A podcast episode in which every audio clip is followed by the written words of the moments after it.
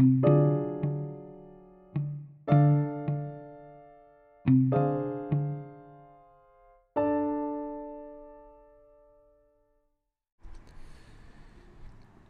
partir del siglo XIX se desarrollaron nuevas teorías para argumentar que unas razas habían evolucionado más que otras.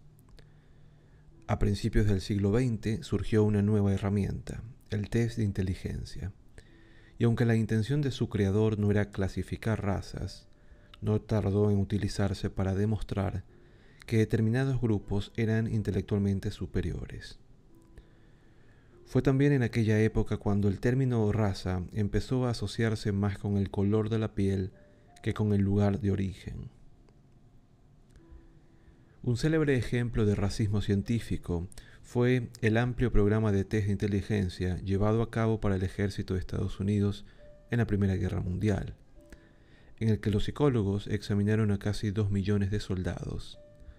Según el psicólogo que dirigió aquel programa, Robert Jerks, los soldados más inteligentes eran los de origen anglosajón o del norte de Europa, mientras que los inmigrantes recientes o sus descendientes, procedentes de Italia, Grecia o la Europa oriental, no lo eran tanto. Los psicólogos del ejército ampliaron su interpretación de los resultados para indicar que los afroamericanos eran los menos inteligentes, con una puntuación media equivalente a la de un niño de 11 años. Y fueron más allá con los resultados de los afroamericanos al comprobar la puntuación en función del color de la piel para determinar si el hecho de tener una parte de ascendencia europea suponía alguna diferencia. Los afroamericanos con la piel más clara tenían mejores puntuaciones.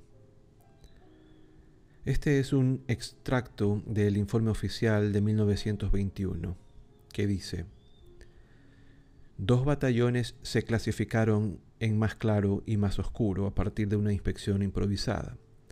Otros dos batallones se clasificaron en negro, marrón y amarillo, en función del color de la piel.